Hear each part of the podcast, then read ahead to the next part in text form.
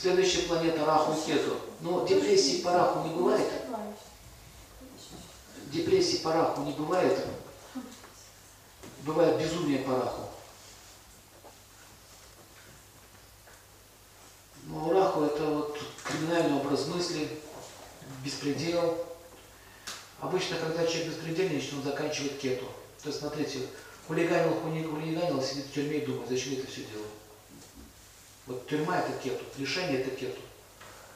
Издевался над женой, издевался, издевался, на раз его разлюбил, ушла. Куда ты ушла, прости. Прости, я больше так не буду. Все поздно. Ничего не возвращается. Я-то тебя простила, нет проблем, но я тебя не люблю. Случай, на женщина рассказывала, муж пришел домой, в плохом настроении, а я зашла, обняла его, ну, мне хотелось с ним интима. А он мне говорит, что ты достал меня это уже сексом, иди за бутылку водки мужику, отдайся какому-нибудь. Вот, вот это поведение равно. У меня вот здесь в сердце, как тумблер выключили, смотри, щелк, это правда, как будто выключили. Я смотрю на него, у меня абсолютно стало безразличен. У меня за одну секунду пропало к нему все чувства, желания, ну и все, там ну, я уже позвала на развод через неделю, и он говорит, ты что, из этого обиделась? Да я не обидел, ты прости, да я с голос, дури, что-то меня черт дернул сказать, и вообще я виноват, он на коленях стоял перед ней, просил прощения, не уходи.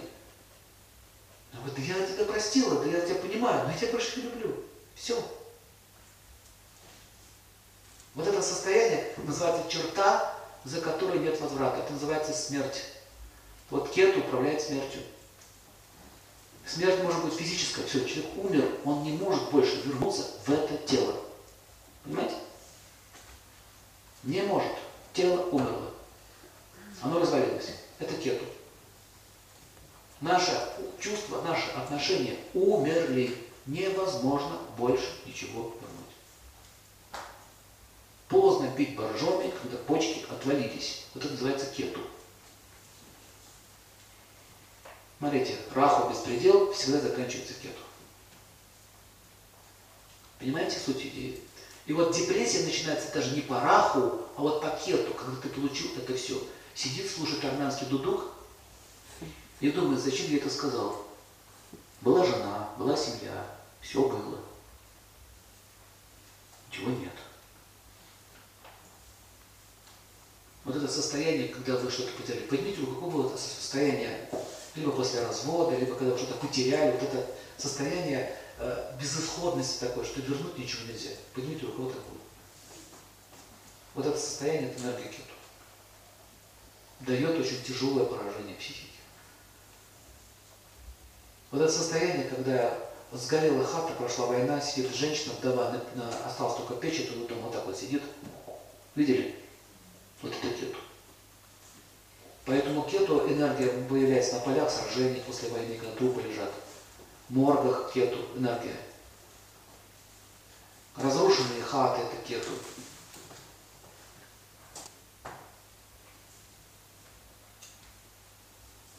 Очень тяжелое состояние. Очень кету это последний разговор Бога уже человека, когда ты совсем не меня ничего не понимаешь.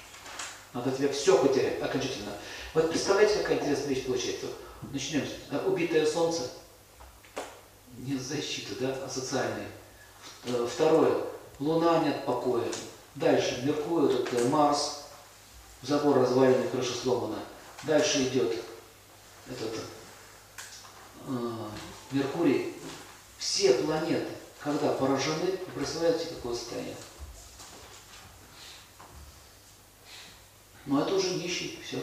Вот это уже бомжовское состояние, нищета. Все потерял по всем сферам. Такой расклад наступает тех, кто, для тех, кто очень упрямый, он не хочет развиваться. Поэтому, смотрите, Вселенная это довольно-таки жестко влияет на нас. Заметили? Что есть невеселое место, оказывается. Так вот, йоги, йога предназначена для этих целей. Выправлять свою судьбу, выправлять свое сознание, которое влияет на судьбу. И таким образом у нас есть выбор. Либо ты будешь счастливый, а если ты, если ты безопасен, если ты никому не причиняешь вреда вокруг себя, то ты автоматически имеешь право на счастье. То есть смотрите, в чем логика. Сейчас я закончу тему. В чем логика? Зачем все это надо? Если ты хочешь быть счастливым, сделай так, чтобы от тебя не шло зло, чтобы все вокруг тебя были счастливыми. Вот это и есть духовный мир. Вот он духовный мир, он прямо в твоем сердце. И проверяй, где, по какой сфере жизни ты мучаешь народ вокруг себя. Раз ты кого-то мучаешь, значит ты получаешь сам. И чем больше ты имеешь эгоизма, тем больше ты имеешь страданий. В этом смысл. Поэтому избавление от эгоизма прямо пропорционально росту вашего счастья. Это как все-таки Бог не садист, и Он хочет, чтобы мы были счастливыми. Он хочет, чтобы мы в конце концов вернулись к Нему и жили в вечности, а не в этом несчастном наполненном мире страданиями. Он не хочет этого. Но мы не хотим сами.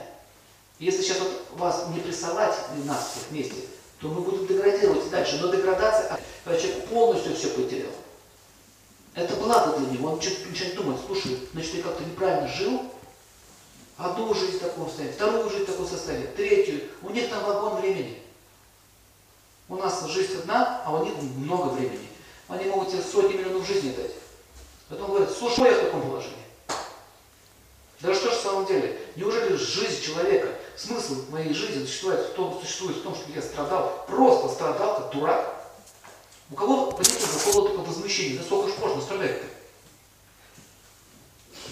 А у кого еще не было возмущения, значит, мало страдались. Значит, надо еще добавить. Страдания, пишите, существует для того, чтобы мы начали задавать вопросы. Вот в чем идея.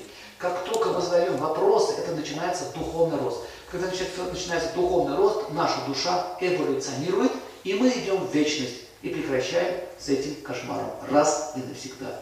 В этом замысле, в этом замысел этого устройства, а не в том, что просто над вами поиздеваться. Поэтому вывод. Быстрее сознаем, быстрее отпускает.